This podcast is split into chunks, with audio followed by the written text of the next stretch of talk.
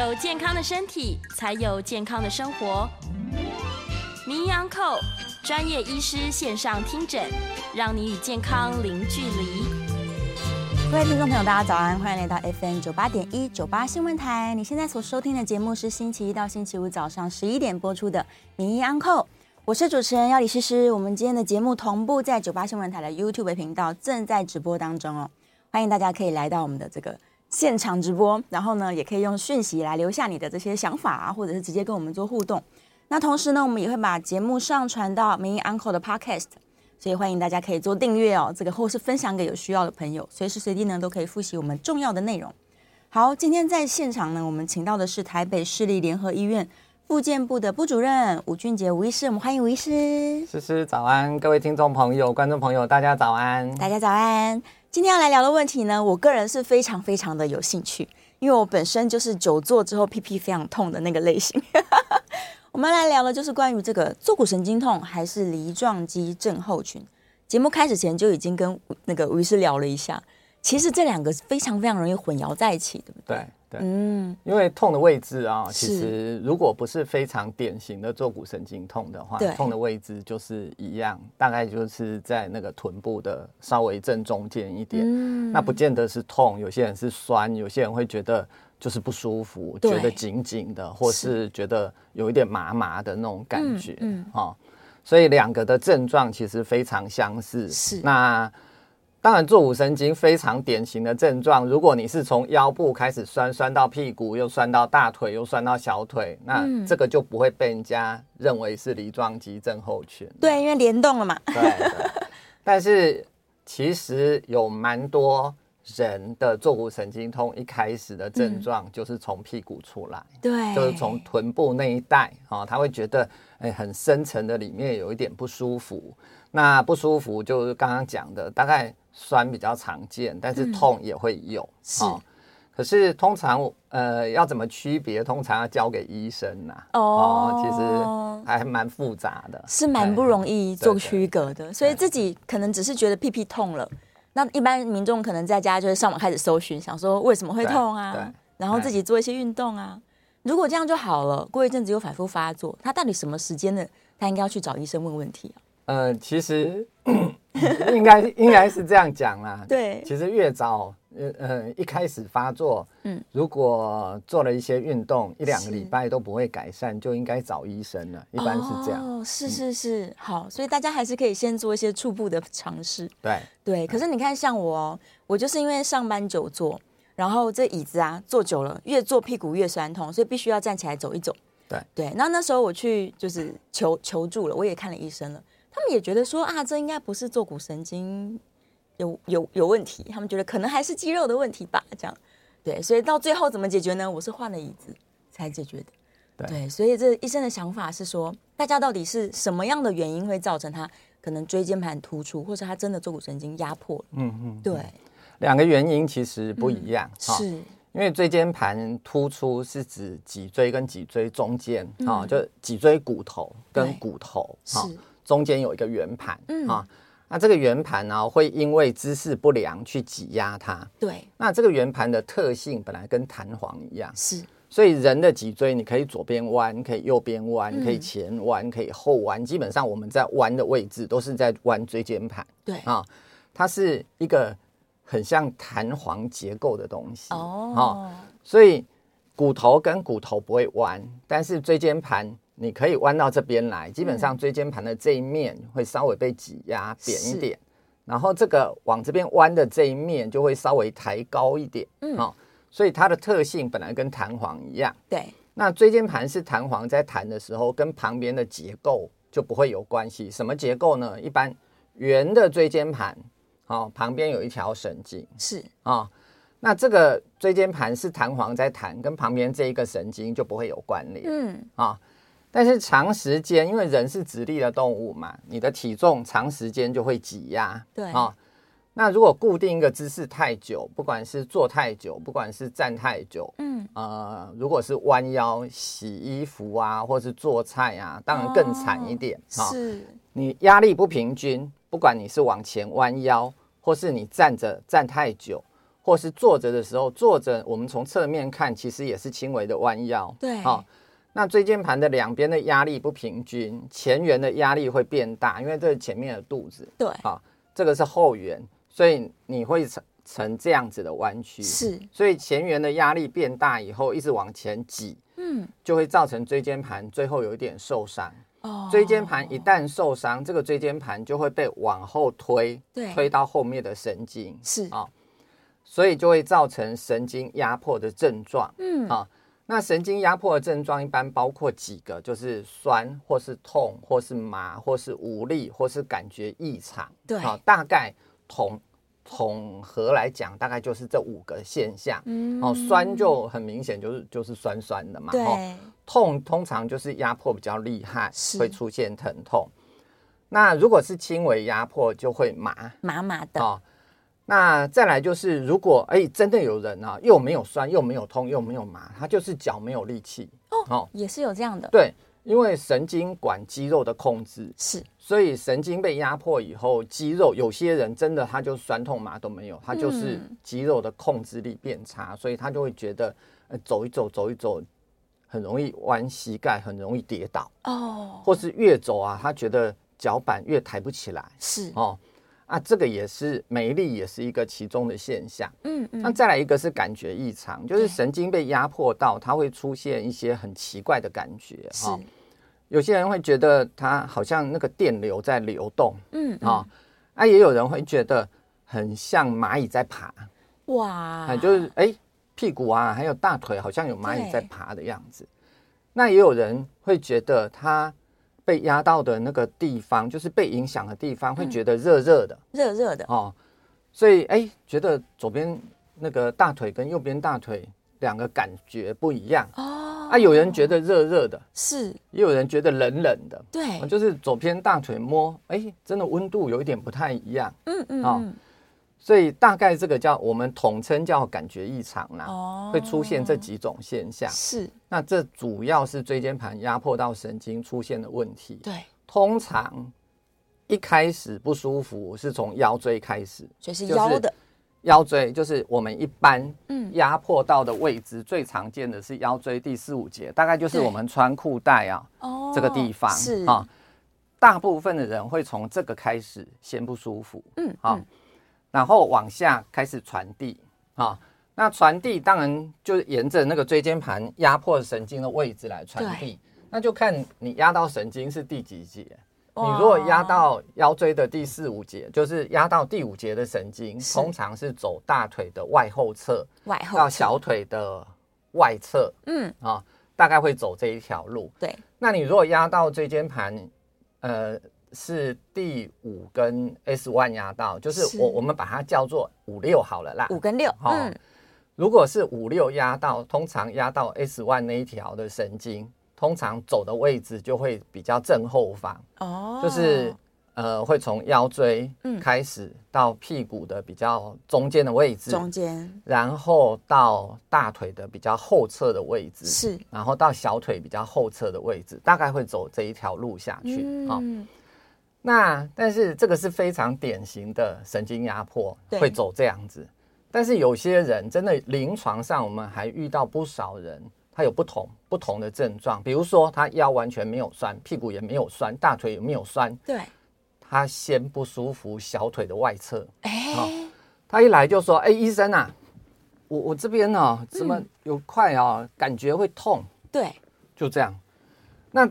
因为小腿的外侧没有什么特别的结构会影响到，是，所以只要你讲小腿的外侧，我大概就跟他说说，那你这个一定是腰压到神经，你腰有没有不舒服过？是，有些人就会说没有啊，我腰都没事啊。对，哎，你从来没有不舒服过？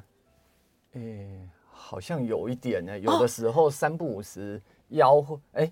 曾经腰有不舒服过哦，那好了。其实找原因啊，问了半天，大概都问得出来。所以一般呢、啊，我们临床上啊，从问诊看他的不舒服的位置，是、嗯、基本上就就可以猜出一大半了，他他是什么问题。好、哦，那这个是比较典型的，还有一些不典型的。嗯，那其实椎间盘压迫到神经还蛮常见的一个问题，就是。腰没有酸痛，但是只酸屁股正中间，哪里就是表演给大家看，嗯，就是屁股的最外侧跟屁股的正中间的两边就这一块。连线啊，对，就这一块。是。很多人椎间盘压迫到神经不舒服，嗯、先从屁股的正中间的这一块开始，对。那、啊、有些人，大部分的人会觉得非常深沉，哎，就很深。对，你从外面压啊，都压不太到。哦、嗯，那甚至啊，需要敲一敲哦。有的时候酸起来的时候，你需要敲一敲，敲敲一敲啊，去震一震。还有些人呢、啊，还会找那个桌角，用力去把它揉一揉。啊、对，那揉完以后，他才会才会觉得比较舒服一点。哎，这个也哎，其实。有一大部分的椎间盘突出压迫到坐骨神经的人，嗯，就是从这里开始。哇，那从这里开始的不舒服，就很容易跟梨状肌症候群呃混淆，混淆在一起。那梨状肌症候群是什么？因为刚刚讲到椎间盘压迫到神经，对，我们现在就提梨状肌了。嗯，好，梨状肌是呃。那个荐椎的这里是有一条很深层的神经，呃呃呃肌肉，肌肉啊，它从这里一块往外延伸到那个髋骨的外侧这里，是最深层的一条一条肌肉啊。嗯，那那个肌肉啊，如果是我这种体格，大概就这么大块，是啊。那肌肉的在内层就是坐骨神经走向哦啊，所以肌肉。如果比较肿大，是它就会压到下面这条神经，就引起一样会引起坐骨神经的症状出现。对，哈，那当然因为肌肉发炎肿大嘛，哈，所以通常会先不舒服肌肉的位置，嗯，所以一样会先不出不舒服我刚刚比的那一个位置，就是屁股的正中间。所以如果是这样，就很容易被混淆，啊，就是。你到底是梨状肌症候群呢，还是你椎间盘压迫到神经呢？哦，刚刚有提到椎间盘的原因，是因为你可能长期维持某个姿势嘛，所以压到。但梨状肌这个肌肉会肿起来的原因到底是？通常跟运动有关系哦，是。比如说你常常在跑步，那个肌肉啊一直在拉扯，对。或是你你常常在上下楼梯，上下楼梯，哦，或是你常常做一些，哎，你你很少在运动，对。然后那一条肌肉变得很紧，嗯，哦，那有些人光肌肉紧绷，因为他神经的走向可能很很靠近肌肉，是。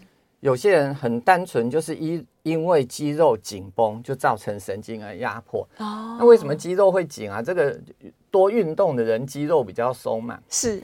不运动的人肌肉就越来越紧，几乎都是这样。哦，所以有些人对有些人不运动，哎，嗯，我也没有运动。从来也没有在运动，是为什么我也会有梨状肌症候群？哦，就是这样，因为你肌肉太紧了、嗯、啊，你的神经的位置，哎，应该是这样讲，就是就是本钱不太好，他们刚好就叠在一起，但你的肌肉又又一直就是紧绷，就是你你太你的神经太靠近这块肌肉，是，其实椎间盘压迫到神经也是这样啊，嗯。有些人呢、哦，那个神经跟椎间盘靠得太近，那那个就是天生的，那个没办法哦。所以椎间盘只要轻微的突出，就会碰到神经。嗯，甚至在诊断上有一些人，呃，我我大概每年都会遇到一两个，是。那个坐骨神经的症状非常明显，嗯，但是用核磁共振的诊断却没有办法诊断出来，是。哦，为什么？通常这种病人大概就是他的坐骨神，呃，他的腰椎的神经跟跟椎间盘靠的位置太相近了。哦，哦，我们做磁振造影的检查的时候，人是躺着，对，哦，通常躺着几乎就没有上半身体重的压力。嗯，所以他椎间盘的压迫，如果是刚开始没有这么明显，那你解除体重的压力以后。他的症状，哎，他椎间盘就恢复到几乎是正常的状态。哦，这时候你用磁振造影的诊断就诊断不出来。因为你会看到你的椎间盘根本就跟正常几乎一模一样，然后旁边靠着一个神经，当然你可以看到，哎，他的那个神经蛮靠近椎间盘的，是，但是明明就没压到啊。对呀、啊，所以其实做一些检查也有它的盲点在。哦，是哦，是。所以其实这一类的病人就蛮惨的啦。嗯、我会说，那你只能强化你的肌肉。对。做一些运动，看看能不能让这个椎间盘尽量不要因为你的体重往下挤压，就造成椎间盘稍微轻微的突出。嗯，刚好旁边就是神经，就碰到它，所以就碰到。那它的神经的症状就从腰，我刚刚讲的这些症状，很明显的从腰部开始不舒服往下传，全部跑出来。对，但是它只要调整一些姿势。他这个问题就改善了。嗯，那这种病人你要用做复健来改善也很困难，因为他的椎间盘几乎没有什么压到嘛。对对对。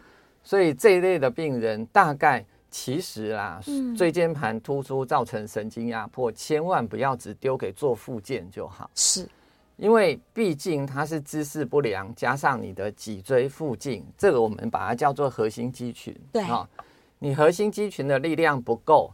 再加上你的的施力一直往椎间盘挤压，是就造成问题。嗯，所以有些人会口耳相传说啊，还没做好跟啊，好跟做不好啦，不好，走松快啦，啊，等去处理代志做做的都都排戏呀。对，他就一开一直开始一直开始，他就反复一直这样发生，他就会说啊，不用做了啦，做了反正也没有用，反正我平常啊自己调整一下姿势就改善了。嗯，没错。这种因为姿势不良造成神经压迫的问题，的确就是你你源头的问题就是姿势不良嘛。对呀，你不从姿势不良去调整去改善，那你只要求我要做复健，然后复健做一做可能比较舒服一点，然后回去又弯腰做做事情，又做做家事，又洗碗，又姿势不良。对啊，那很多人会说，哎，我也没有做什么很累的事情，我就做做家事而已。对。我常常会跟病人讲说：“嘿嘿，你请人家来家里打扫，要不要给很多钱？要啊，还不少钱呢。对呀，我就说，所以做家事这件事情其实蛮累的。是，对，所以你会给人家相对的报酬嘛？对。那你自己在做家事的时候，你就反而没感觉，因为因为你没拿到薪水，所以你就觉得真没有做了什么。对对，他就会觉得没有做什么，但是其实啊。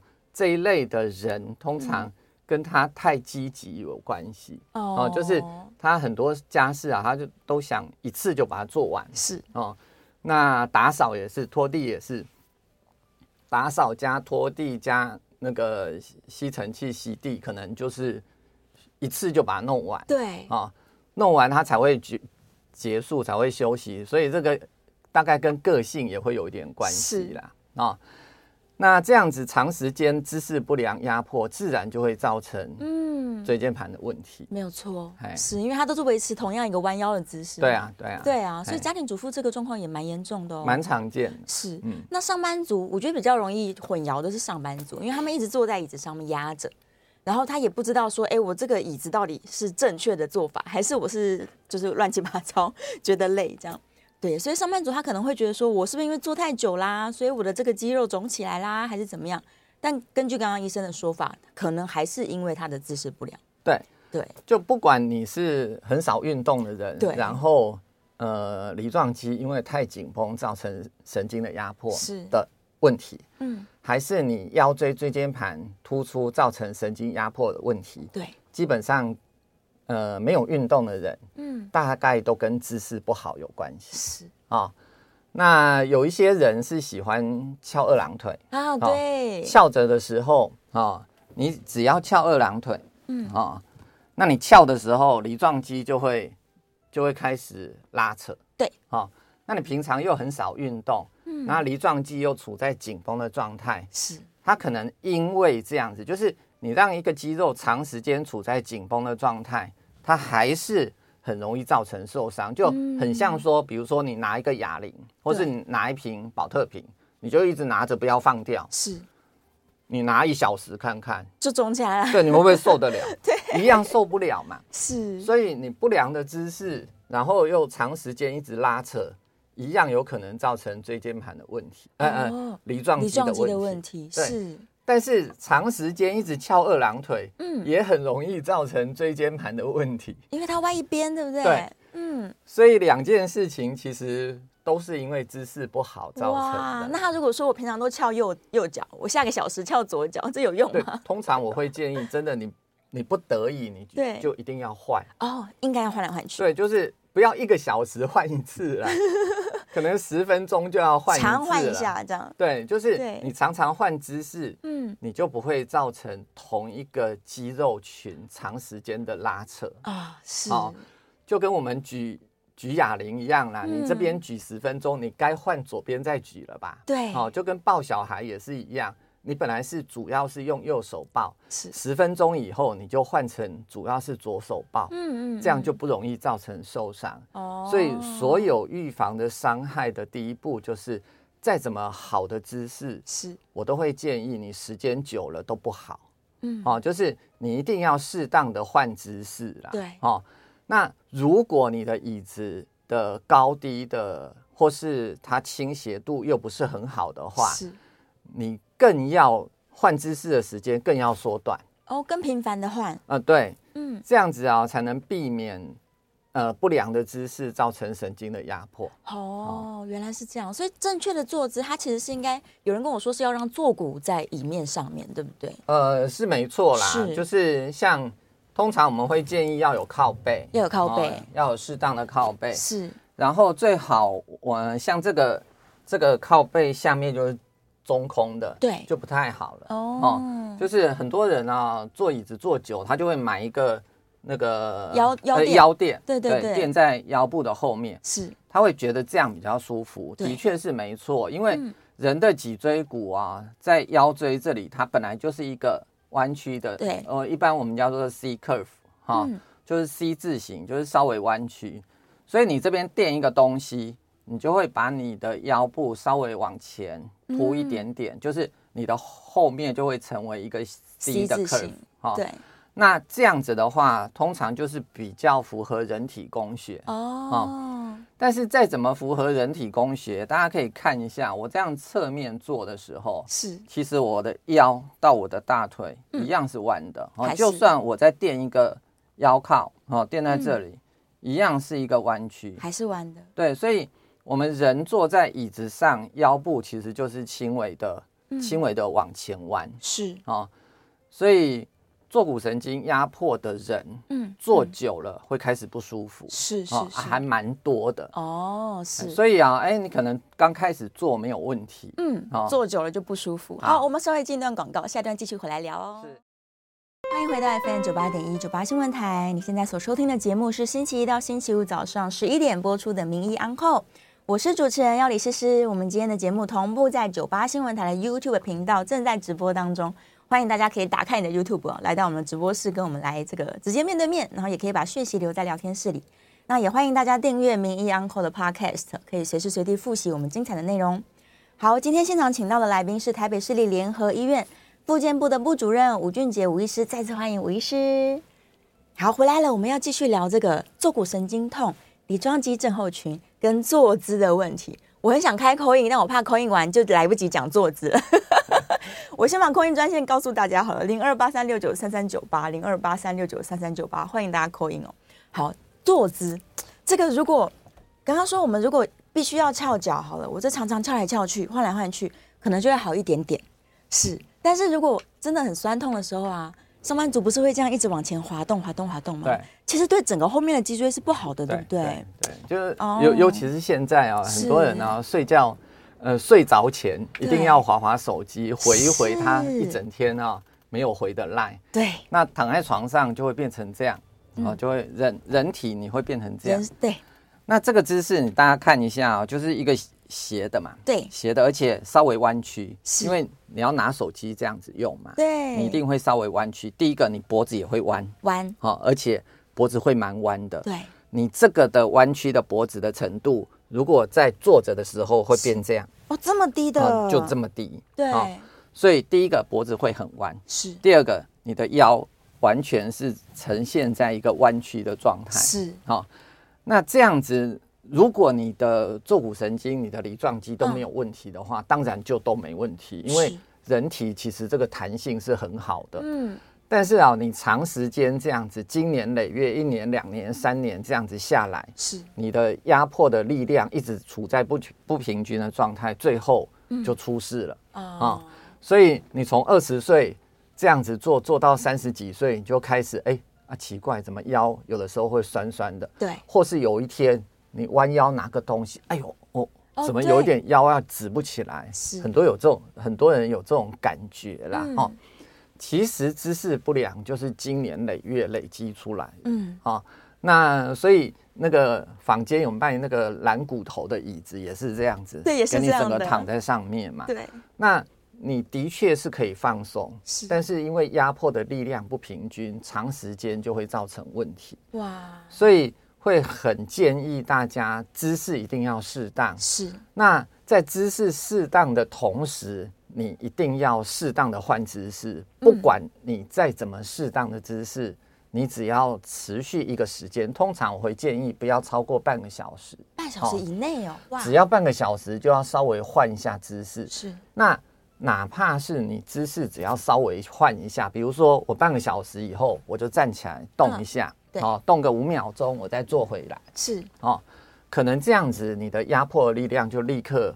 舒缓哇啊，哦、是，所以有些人坐骨神经痛的人啊，坐不久，嗯、坐一坐他就会开始不舒服，想要走来走去。对，一样会跟他这样这样建议，就是你只要站起来活动一下，是，甚至你在开会，你又不好意思站起来的时候，怎么办呢？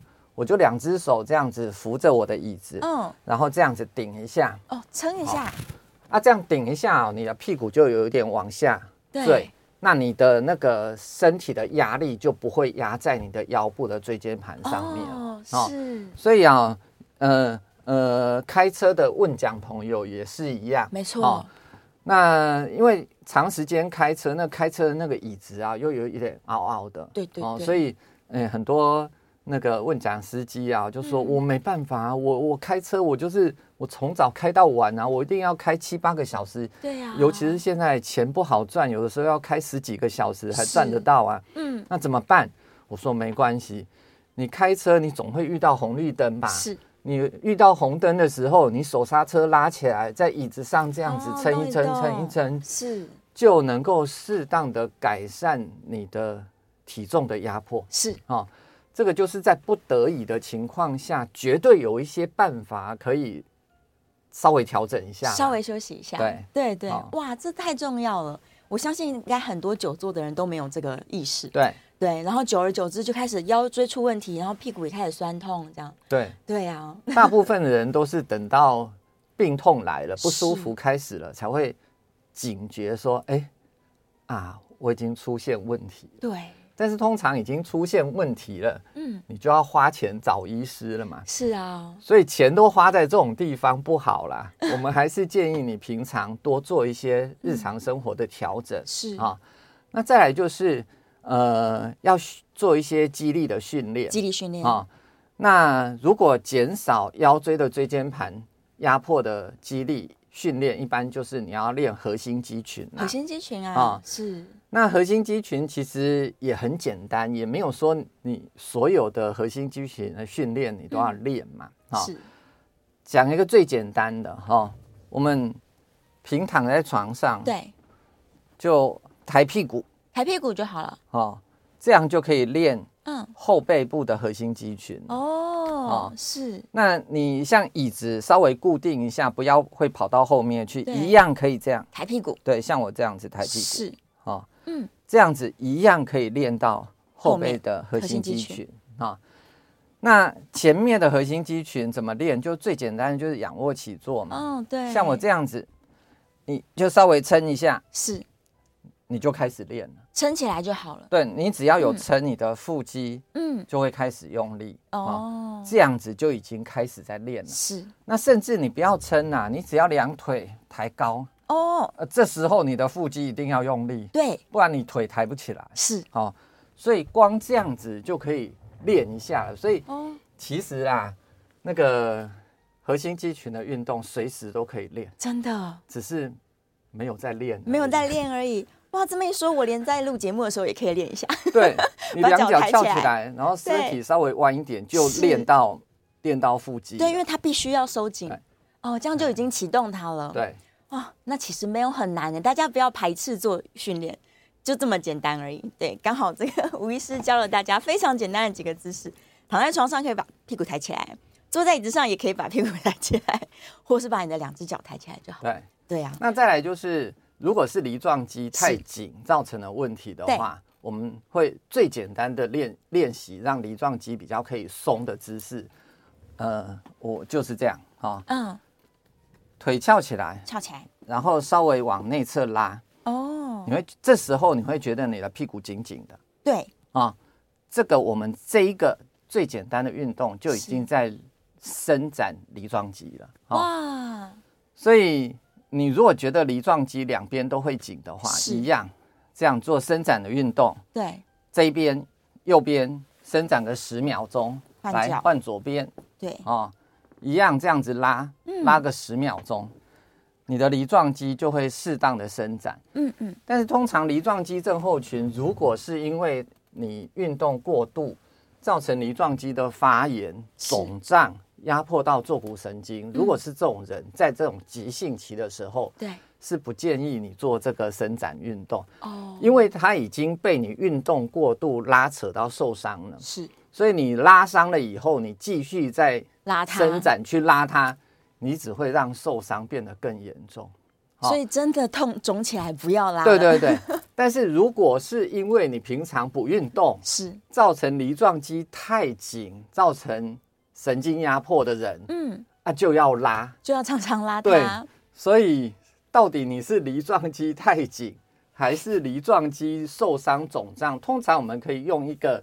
呃，简单的就是你到底这一阵子有没有在运动呢？对呀、哦，你发生梨状肌症候群的问题的时候，嗯、你如果前一阵子运动过度，是，我们可以先判断你应该是运动过度造成肌肉的受伤，对，造成神经的压迫，嗯。如果你平常都是坐办公室的人，也没有在做任何的运动，那这一阵子啊，也没有逛百货公司啊，也没有周年庆啊，也没有去走走路走很多，对，却造成梨状肌症候群的话，是。通常我们可以判断说，你是因为运动太少，哦，梨状肌一直维持在紧绷的状态，是。造成神经压迫，这时候的人可能就比较会建议。你多做一些伸展运动，动让紧绷的梨状肌可以适当的放松。哦，是哇，这样听起来，其实大家可能真的没有办法自己判断，除了到底是肿起来还是紧绷，这个可以判断之外啊，他不知道他究竟是因为姿势不良造成脊椎有压迫了，还是因为他的这个肌肉真的太紧绷。所以这样子一个综合的判断，其实还是应该要交给专业啊，是，不然我们就失业了。所以他最好还是去找一下医生，然后把最近的状况先记录起来。对，例如他是做了很久才开始酸，还是他一直都在酸？那他酸的位置可能要自己确确定一下。对对对。对然后像刚刚医生说，判断一下这个往上面延伸跟往下面延伸有没有哪些地方也跟着在酸痛，这样。对对，哇，真的真是学问太大了。因为我身为一个资深久坐屁股痛的 女性，我也常常自己判断错误。对啊，真的是。好，这个线上有非常大量的问题哦。我们这这一段节目最后三分钟来看看好了。嗯，哦，博宏在问啦，他说物理治疗保养动作有哪些？其实刚刚吴医师已经讲了，对不对？对，对就是核心的训练。对，然后那梨状肌的话，就是做一些伸展训练。是，那如果是在做物理治疗，梨状肌症候群，通常我们会针对梨状肌做深层的热疗。哦，热疗。那深层的热疗可能要用到仪器啦。是。哦，所以利用一些仪器做深层的热疗，第一个紧绷的梨状肌会放松。对。大家想想看哦，硬的橡皮筋，我把热。把它往热水丢一丢嘛，对，丢泡一阵子，它一定会软一点，是啊、哦，所以原理就是这样，就是利用比较深层的热疗，可以直接透到梨状肌附近，促进血液循环以后，它温度提高以后，让紧绷的梨状肌可以改善。嗯，第二个一样，就是如果你是梨状肌拉伤造成的肿胀，嗯啊。哦这时候我们一样可以利用深层的热热疗，促进血液循环，oh. 让梨状肌的修复的速度可以加快。是哦，这个针对梨状肌症候群，我们做物理治疗主要是从这个方向来着手。是是。那如果是腰椎椎间盘突出已经造成神经的压迫，我们大概就会做俗称的拉腰的治疗。嗯，啊，利用拉腰物理治疗的牵引，哈，让压迫的椎间盘解除它的它的压迫以后，因为椎间盘它是一个活的东西，是活的东西，它会生长。那生长长得比较稳定之后，它就不会这么容易又因为你的体重把这个椎间盘往下挤压，造成椎间盘突出以后压迫到神经。哦，是。所以任何的处置都是这样子，嗯，你不要等梨状肌发炎很严重的时候你才来，那时候就错失先机。是。椎间盘压迫到神经也是一样，你不要等椎间盘压迫到神经很厉害的时候，做复健已经没有办法改善的时候。啊那时候一样，你就错失先机。是，所以越早去就是接受诊断治疗是越好的。好，这段节目呢非常的精彩，我们现场有非常多的问题哦。稍微休息一下，我们进一段广告。那别忘了 call in 专线是开放的，我们电话是零二八三六九三三九八零二八三六九三三九八，欢迎进线。那我们也会在这个广告之后呢，开始回答我们在聊天室当中的问题。休息一下，广告之后马上回来。在低利率环境延长与股市股票市场剧烈波动下，能持续稳健配息的存息股深受存股族的青睐。富达投信现在有一档囊括全球优质股票的投资标的，聚焦优质存息股的股票型基金，以稳健的优质股息收益作为缓冲，可以作为规划退休收入的选择。有兴趣的听众朋友可以上富达投信官网查询。提醒您，投资一定有风险，投资基金有赚有赔，申购前请详阅公开说明书或投资人须知。欢迎回到 FM 九八点一九八新闻台，你现在收听的节目是星期一到星期五早上十一点播出的《名医央后》，我是主持人要李诗诗。我们今天在现场请到的是台北市立联合医院复健部的部主任吴俊杰吴医师，我们再次欢迎吴医师。好，线上已经有人进线来了，要来问我们今天的主题啊，所以来麻烦医生戴个耳机。线上是一位廖先生，廖先生请说。喂，你好，哎，吴医师还有主持人两位好。你好，我我想请问一下那个吴医师啊，我那个长久以来啊，都每天都会做差不多六十下伏地挺身，但是最近半年来啊，觉得脖子右边那个肌肉啊就会痛啊。后来我发现是不是做的时候抬起来脖子啊，可能是脸是朝。呃，同一边还是怎样？后来我就每做五下，就脖子就脸就转向另外一边。嗯，可是这个样子的话，哈，右边的肌肉是稍微比较好一点，但是换左边的人稍微会痛。然后现在现在一段时间来，哈，就我后来我就不敢再做了。嗯，然后我就是头现在哈脖子这样头转来转去哈，就觉得脖子呃附近的这个肌肉哈。都会痛，那我想请教一下，说是不是伏地挺身这种运动不适合啊？还是说如果真的要这个样做的话，有没有什么预防的办法？说那哎呀，在我在现场，好的，好，好，谢谢。好，就是啊，我我们绝对不会说哪一个运动对某一个人不适合啦。哦，就是你做伏地挺身对。呃，肩部还有手部的肌肉训练，其实训练的效果是很好的。对，好，但是因为伏地挺身需要负担整个上上身的体重，嗯，哦，所以负担也蛮重的啊，哦。所以这位先生啊，廖先生，他在做运动的时候以前都没问题，现在开始会有一边哦不舒服。对，那他做的也很对，就是他把头转另外一边，不要固定一个地方一直做啊。但是转到另外一边，变成另外一边，可能也会变得比较不舒服。所以其实它应该已经有问题了。哈，什么问题？就是你的颈椎已经有问题了。所以应该是从颈椎的问题来适当的治疗，把这个问题治疗好之后，你还是一样可以从事你的伏地挺身的运动，应该是这样。那看起来有可能有两个问题啦，一个是肌肉的问题。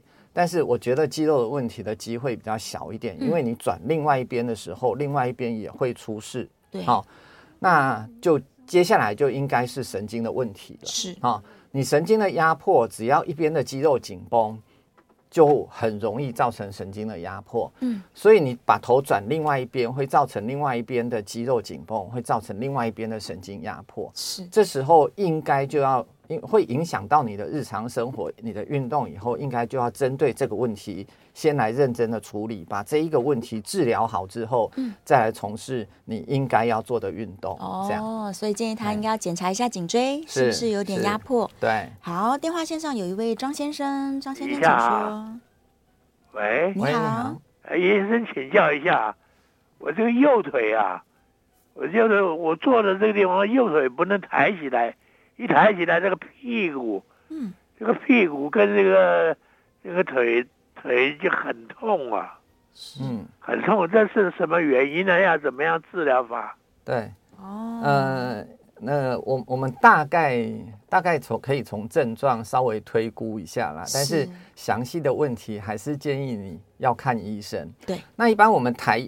抬脚的这个检测啊，嗯、是去检测腰部有没有压到神经的问题哦。啊，就是我我们有一个检测叫做 SLRT 啊，那用这一个检测来检测你腰部有没有压到神经。如果有压到神经，你抬腿的时候你会觉得不舒服。嗯，所以这位先生看起来应该是。呃，你腰部有压迫到神经，所以你在抬腿，一只脚抬起来会不舒服，另外一只脚抬起来不会不舒服，嗯、就是你压迫到神经比较厉害的是的地方，应该是在右腿哈，哦哦、所以这时候应该要做适当的复健的治疗啦。是所以可能还是建议你先去看一下医生，嗯、做正确的诊断之后做处理，才能解决你的问题。是是是，好，这个电话。现在开始突然很热烈的进来，我来趁机看一下这个聊天室当中是不是有一些问题，我们可以快速来回答它。嗯，哦，有人在问说，这个椎间盘突出啊，在家做什么动作是比较有效果的？呃、在家做吗？对，其实刚刚提到的核心肌群的运动都是在家可以做的哦，就是就是那个半半仰，呃呃，就半仰卧起坐。对。对还有那个抬臀、平躺、抬屁股的动作，哈，都是在家可以做的。嗯嗯。那所以也有聊天室也有人提到说，他那个坐骨神经压迫了，做复健都不会好。其实刚刚就就讲到了嘛，哈。有有些人就会觉得很很很灰心，就是啊，反正复健都做不好，那就不要做了。嗯。其实我还是一直强调啦，就是你要从压迫到坐骨神经。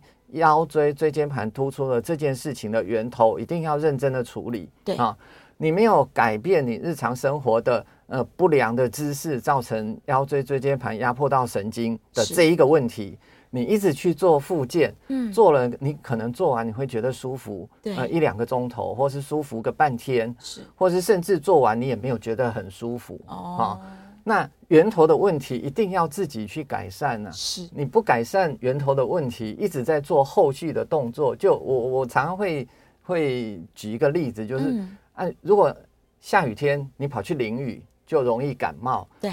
那医生就跟你讲，你不要去淋雨，你就说我没办法，我觉得在雨中跑步啊，淋雨很好啊，就不行嘛。哦、对。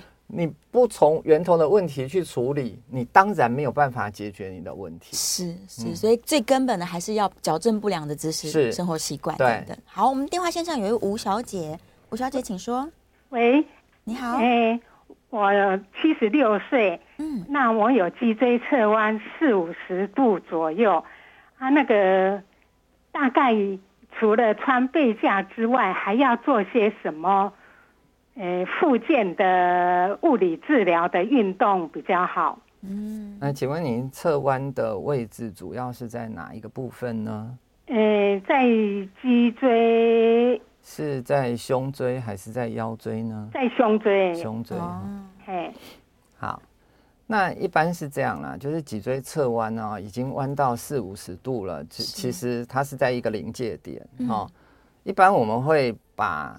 呃，四十度，或是四十五度，或是五十度，当成一个切点啊。是，就是你如果侧弯到有有人说四十度，也有人说四十五度，也有人说五十度。嗯，你如果侧弯超过五十度，你大概只有手术一图才能解决你脊椎侧弯，因为脊椎侧弯到五十度以上，它那个或是四十度五度以上，它那个弯持续一直在弯。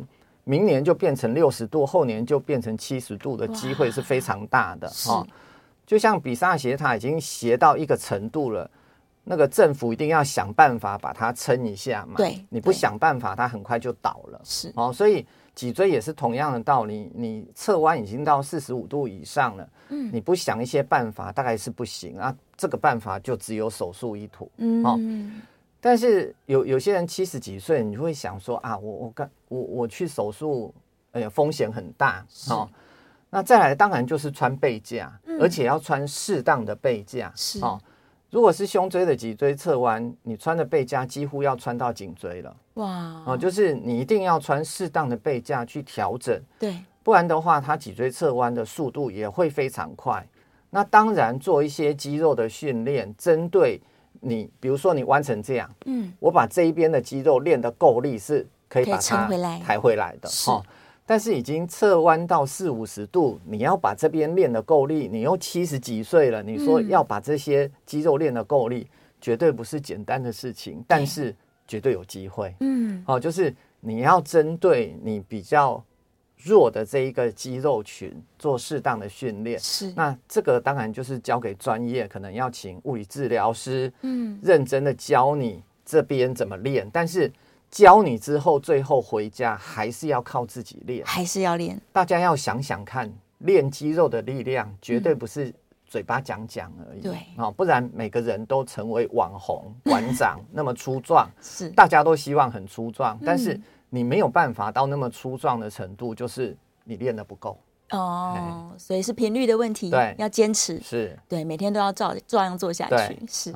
好，这个线上太踊跃了，我们可能没办法一一回答聊天室的问题哦。最后大概一分钟的时间，吴医师有没有什么建议给大家？如果你已经这个产生了一些屁股痛的问题的话，对，是，所以我我最强调的就还是预防重于治疗啦。嗯、所以我们为什么在这边讨论到这些问题？嗯、重点就是要先预防，对，所以姿势要自己调调好，调好。那你如果真的有些女生啊，穿着常常穿裙子上班，她非穿裙子不可，然后她一定要翘二郎腿的话，对，还是提到就是你要一直换姿势，换来换去，你不要固定一个姿势一直做，嗯，好，那能不翘二郎腿一定是最好的，对，所以坐椅子也一样，就是能不坐软骨头一定最好啊，坐正，这是一件事情，嗯，再来就是我们一定要做肌力训练，一定要肌力训练，不管你是年轻人，你是老年人。